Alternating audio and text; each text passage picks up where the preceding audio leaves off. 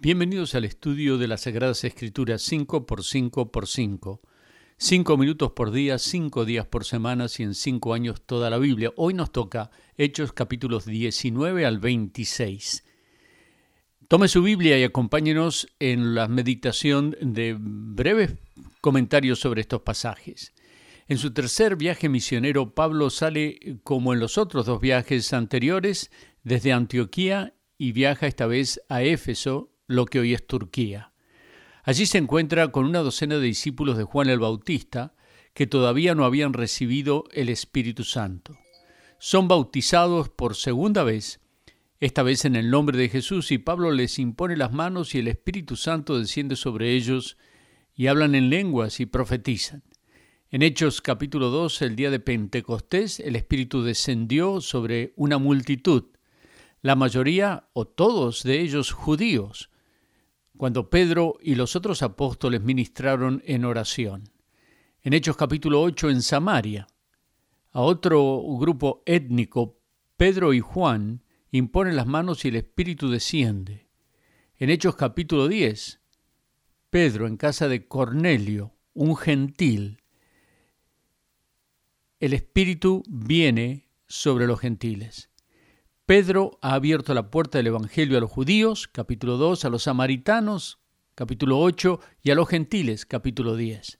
Las tres veces desciende el Espíritu Santo y ahora es Pablo, por medio de imponer sus manos sobre estos discípulos de Juan el Bautista, y estos discípulos reciben el Espíritu Santo con las mismas manifestaciones de hablar en lenguas y de profetizar, como habían ocurrido con Pedro.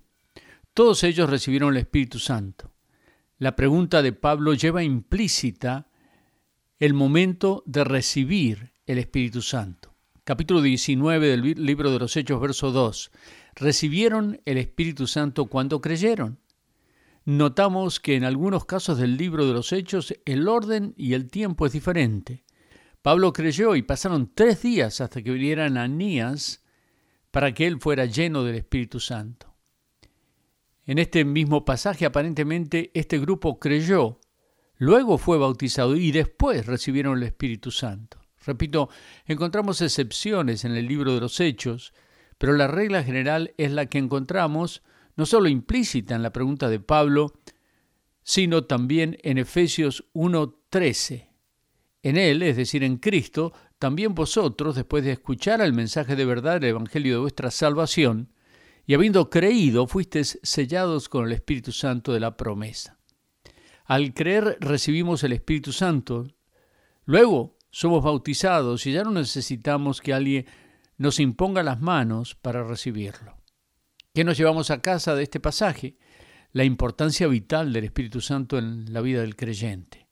Recibimos el Espíritu Santo al momento de nuestra salvación es un depósito no retornable de Dios en nuestros corazones. Muchos de ustedes recibieron un cheque del estímulo por el coronavirus, ¿verdad?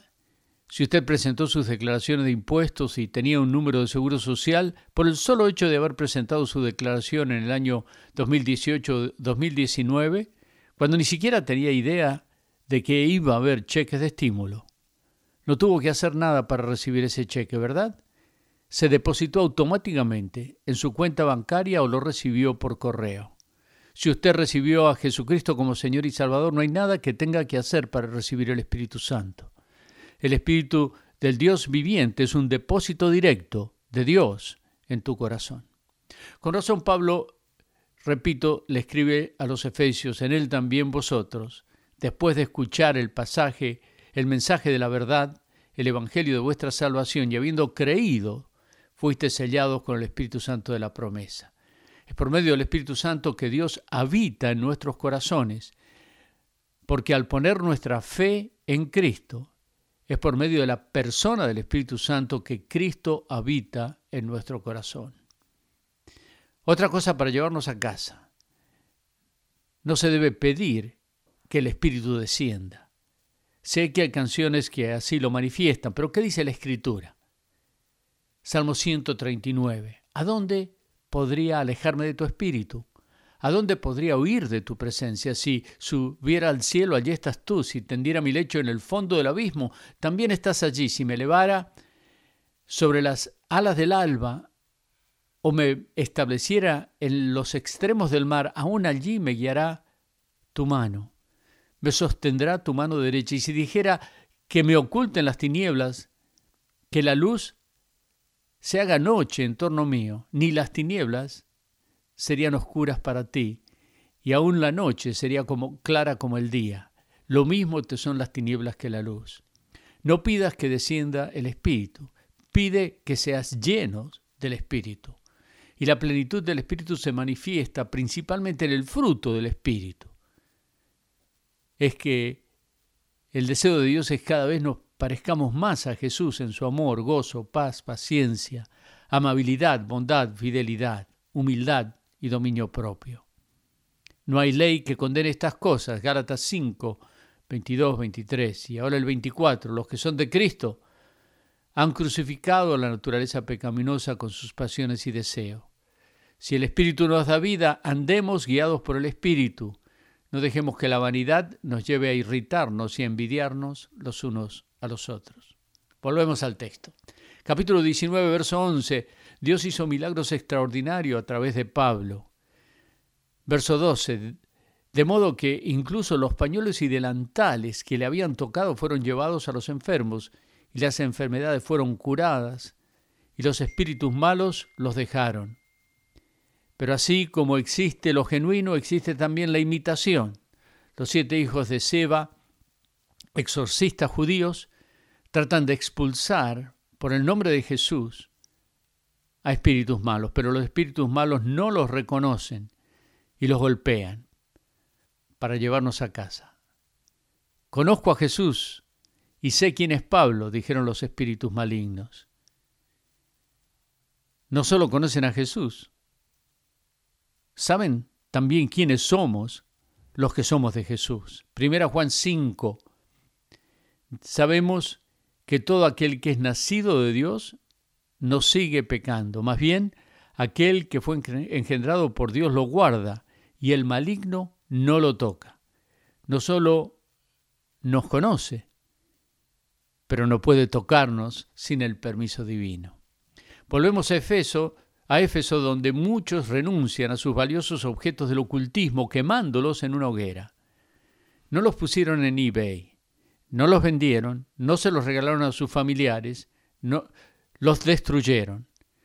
Fíjense el contraste. A ellos no le importó el dinero de los libros, pero a Demetrio y al sindicato de los que fabricaban los ídolos les importaba mucho el dinero y comienzan un motín que finalmente es calmado por el alcalde de la ciudad, que como buen político le dice a la multitud lo que la multitud quiere oír. ¿Qué nos llevamos a casa? La pregunta, ¿cómo usamos el dinero?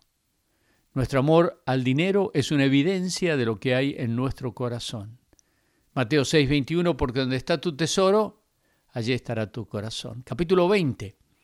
Pablo probablemente escribió la primera carta a los Corintios mientras estaba en Éfeso. Luego viajó a Troas, luego al norte de Grecia, la provincia de Macedonia, donde debe haber visitado las iglesias de Neápolis, Filipos y Berea, probablemente allí escribiera la segunda carta a los Corintios. Luego viajó hacia el sur, a Corinto, donde probablemente escribió la carta a los romanos y la carta a los gálatas. Luego de vuelta al norte, pasa la Pascua en Filipos y a través del mar Egeo llega a Troas otra vez. Ahora en su viaje de regreso. Espera allí el primer día de la semana para celebrar la cena del Señor.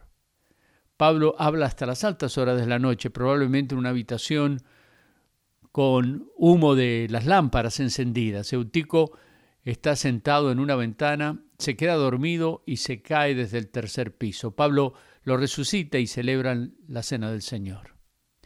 Pablo siente premura para ir a Jerusalén porque, porque quiere llegar antes de Pentecostés. No se quiere demorar y en lugar de ir a Éfeso, va a Mileto y llama a los ancianos de la iglesia a Éfeso para encontrarse con ellos allí. En un emotivo encuentro, Pablo les revela que se enfrentará a cadenas y tribulaciones en Jerusalén y que no volverán a verle vivo. Aquí también hay algo para llevarnos a casa. Es verdad que hay problemas por delante. Verso 20, verso 24. Sin embargo, Pablo dice, considero mi vida, que mi vida carece de valor para sí mismo, para mí mismo, con tal de que termine mi carrera y lleve a cabo el servicio que me ha encomendado el Señor Jesús, que es el de dar testimonio del Evangelio de la gracia de Dios. No era su comodidad, no era su bienestar, no era su educación ni su plan de retiro que ocupaba la mente y el corazón de Pablo. Era terminar la carrera con gozo y compartir el Evangelio. ¿Qué pasaría si cada uno de nosotros enviara una invitación para escuchar la próxima clase o la predicación del domingo en la página web a cada persona en nuestra lista de correos? Si cada uno diera un tratado a una persona por día. Veo mucha actividad en los mensajes de WhatsApp la mayoría son excelentes, pero van a grupos cristianos. Compartamos el Evangelio con nuestros clientes y amigos, con los que no conocen a Cristo, nuestros familiares. Nota las palabras que Pablo usa, dar testimonio del Evangelio de la gracia de Dios. Necesitan nuestros familiares y amigos, nuestros vecinos y compañeros de trabajo conocer el Evangelio de la gracia de Dios, no el Evangelio de las obras no el Evangelio de la prosperidad, no el Evangelio de la ley y del legalismo, el Evangelio de la inmerecida, inexplicable gracia de Dios, que todo lo perdona, que restaura al contrito y humillado, el Evangelio de la gracia de Dios. Repito, Pablo les dijo, me esperan prisiones y sufrimientos, sin embargo, considero que mi vida carece de valor para mí mismo con tal que termine mi carrera y lleve a cabo el servicio que me ha encomendado el Señor Jesús, que es dar testimonio del Evangelio de la gracia de Dios. A continuación encarga a los ancianos el cuidado de la iglesia en Éfeso, que la protejan y la alimenten, y les recuerda que la iglesia no es de ellos, que Cristo la adquirió con su propia sangre. No debes despreciar a tu hermano o a tu hermana en Cristo. No podemos menospreciar a la congregación de nuestros hermanos, porque Cristo la adquirió con su sangre. No son perfectos, les falta mucho quizás, pero fueron comprados con la sangre de Cristo y por eso debo cuidarlos y amarlos, aunque ellos no se lo merezcan. En el mismo pasaje Pablo les advierte que vendrían los lobos rapaces, tanto de afuera como de dentro de la iglesia, y que predicarían falsas doctrinas. Luego Pablo zarpa con lágrimas hacia Siria, capítulo 21, y también allí los discípulos de Tiro le aconsejan de no ir a Jerusalén. En Cesarea se hospida en la, casa de Felipe, uno de los siete llamados diáconos, y allí, de Judea, llega un profeta llamado Ágabo, quien ata sus manos y sus pies con el cinturón de Pablo y le dice a los judíos que en Jerusalén atarían a Pablo de la misma manera. ¿Por qué lloran? Capítulo 21, verso 13, dice Pablo. A los que estaban tristes por los sufrimientos que Pablo tendría que enfrentar. Me parten el alma, respondió Pablo.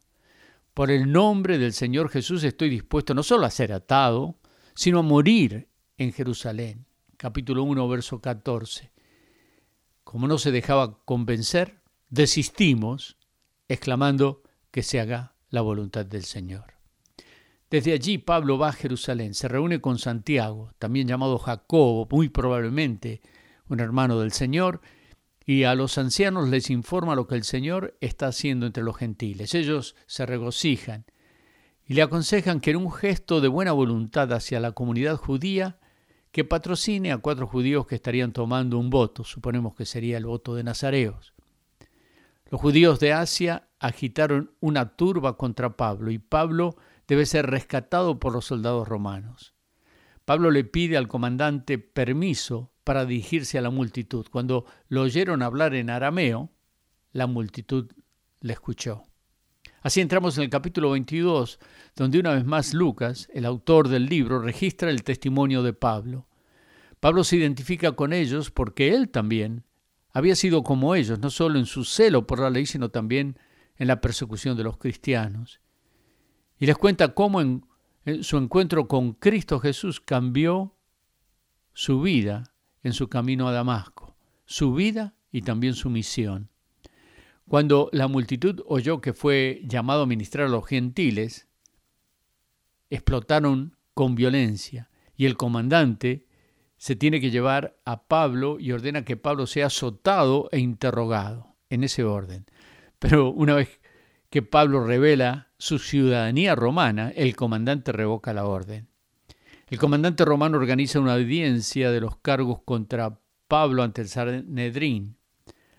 Así entramos en el capítulo 23 donde Pablo reprende al sumo sacerdote por ordenar que le golpearan en la boca, sin darse cuenta de que Ananías era el sumo sacerdote.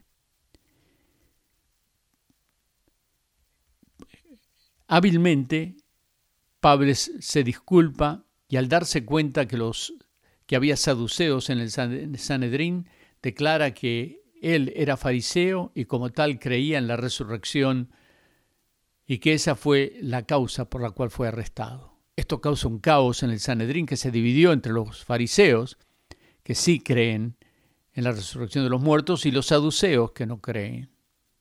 Pablo es rescatado por el comandante romano. Capítulo 23, verso 11. A la noche siguiente el Señor se le apareció a Saulo y le dijo, ánimo, así como has dado testimonio de mí en Jerusalén, es necesario que también des en Roma. Cuarenta judíos juran no comer ni beber hasta que hayan puesto una emboscada para matar a Pablo. Es el sobrino de Pablo que se entera y Pablo y el comandante son advertidos. Pablo es llevado a Cesarea con una escolta militar inicialmente de 470 soldados, remitiendo así su caso a Félix, el gobernador romano.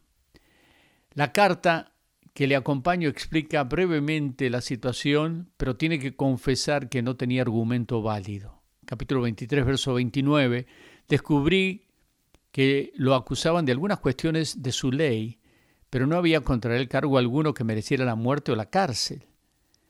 Pablo espera en Cesarea, una ciudad marítima a 65 millas de Jerusalén. Es allí en el capítulo 24 que Ananías, el sumo sacerdote, y un abogado llamado Tértulo presentan su caso contra Pablo ante el gobernador Félix. Pablo declara que no hay testigos que respalden la acusación. Félix, el gobernador de Judea, que curiosamente estaba bien familiarizado con el camino, no puede decidir y pospone la decisión permitiéndole recibir amigos a Pablo. Félix debe haber salido de, Cesarea y regresa con su esposa Drusila, que era una joven de aproximadamente 20, años de edad, la más bella de sus hermanas, eh, que a los 20 años ya iba por su segundo matrimonio, y a quien Félix había enamorado. De regreso entonces a Cesarea, Félix y Drusila convocan a Pablo para escucharle, quien da testimonio de Cristo, de la justicia, del autocontrol y del juicio venidero. El Espíritu Santo debió haber tocado la conciencia de Félix, quien atemorizado y aterrorizado le retiene detenido con la esperanza de que Pablo le ofrezca algún soborno. Capítulo 25, cuando Félix es reemplazado por Festo, Festo va a Jerusalén donde los principales sacerdotes acusan a Pablo y los acusadores deciden volver a juzgar el caso contra Pablo y piden que Pablo sea llevado a Jerusalén mientras preparan una emboscada a la caravana para matar a Pablo. Festo los recibe en audiencia en Cesarea y tampoco encuentra nada malo, pero para complacer a los judíos le pregunta a Pablo si está dispuesto a ir a Jerusalén y ser juzgado allí. Pablo parece estar ya harto del proceso y apela al emperador César, probablemente Nerón. El rey Herodes Agripa era un gobernante de Judea, bisnieto de Herodes el Grande. Él y su esposa Berenice visitaron Cesarea. Festo explica el caso que involucra a Pablo buscando ayuda de Agripa, ya que no sabe qué hacer con Pablo. El juicio comienza, esta vez sin acusadores, y Festo hace un discurso de apertura explicando la situación de los judíos que desean la muerte, pero Festo sin ver nada que lo justifique.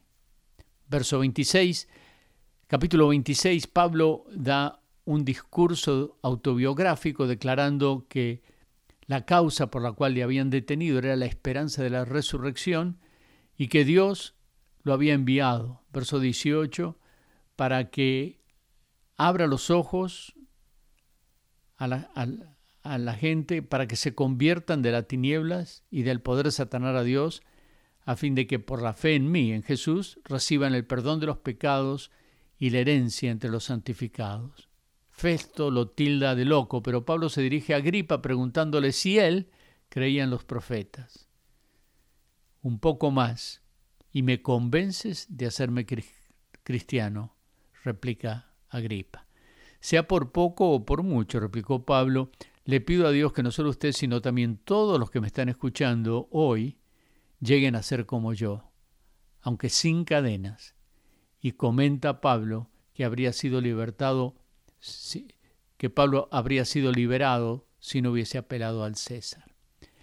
¿Qué nos quedamos con estos capítulos? Capítulo 22, versos 14 y 15. Luego dijo, el Dios de nuestros antepasados te ha escogido, dirigido a Pablo, para que conozcas su voluntad, para que veas al justo y oigas las palabras de su boca Tú le serás testigo ante toda persona de lo que has visto y oído. Nos viene bien esta declaración. Dios nos ha escogido para que conozcamos su voluntad, para que veamos al justo, para que oigamos su voz y para que seamos testigos. ¿Qué aprendemos del capítulo 23? El capítulo comienza con Pablo ante el sumo sacerdote Ananías, quien hace que le golpeen en la boca a Pablo. Pablo le tilda de hipócrita porque no sabe que es el sumo sacerdote. Cuando le dice quién es, le pide disculpa. Como David frente a Saúl, Pablo respeta el cargo del sumo sacerdote, aunque la persona que lo lleva no sea digno de respeto. Pero además, poco después, es su sobrino quien descubre el complot. Dios le revela a su siervo mucho pero no todo. No le reveló que estaba frente al sumo sacerdote. No le reveló el complot. Usó un jovencito para hacerlo. Dios se manifiesta de muchas maneras. No tenemos la patente de su revelación divina ni el monopolio exclusivo de la verdad. En tercer lugar, Pablo conocía la ley y la usó para defenderse.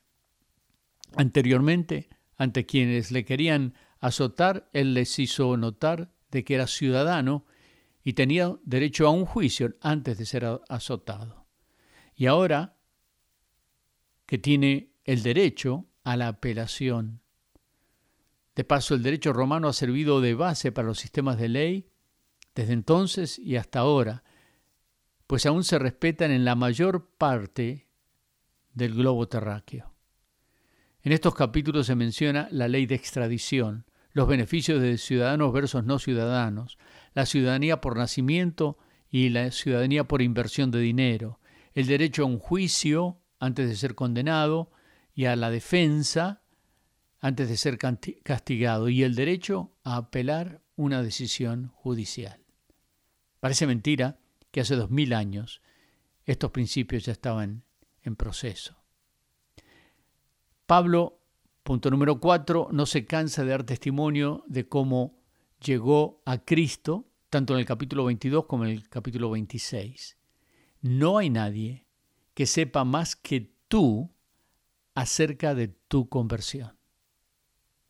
Quizás te discuta la gente sobre algún tema teológico, pero nadie puede refutar tu experiencia con Cristo. Úsala más a menudo. Da tu testimonio como el ciego de Juan capítulo 9, verso 25. Al ciego sanado le preguntaban si Jesús era profeta o si era pecador. Si es pecador no lo sé, dijo. Lo único que sé que antes yo era ciego y ahora veo. Ese testimonio nadie lo pudo refutar, tampoco pueden refutar el tuyo. Úsalo para compartirlo con los demás. Finalmente, Agripa estuvo muy cerca. Por poco me persuades, dijo. Un poco más y me convences. ¿Sabes? Una mujer no puede estar casi embarazada. O está embarazada o no está embarazada. no se puede ser casi cristiano. ¿Eres o no lo eres? No se trata de la fe de tu abuelita, no se trata de tu padre. Ellos te acercaron al reino, pero tú tienes que hacer la decisión. ¿La quieres hacer ahora? Dios está hablando a tu corazón, ¿eh? te está invitando. Te está invitando a que recibas el Evangelio de la gracia de Dios, que perdona, que limpia, que transforma, que restaura, que trae paz al corazón. Si quieres hacerlo, ora conmigo, Señor Jesús. He estado en el borde mucho tiempo, hoy quiero cruzar. Quiero ser un hijo tuyo. Perdona mis pecados. Te recibo como Señor y Salvador. Me acerco a ti porque tú te has acercado a mí. Entra en mi corazón. Sé mi Señor y mi Salvador. Para mí sería un gran privilegio tener una nota tuya. Escríbenos en nuestra página www.centrofamiliarcristiano.net. Mándanos un mensaje y continuaremos creciendo en el proceso de la palabra de Dios. El próximo miércoles a las 7.30 en el mismo canal. Que Dios les bendiga.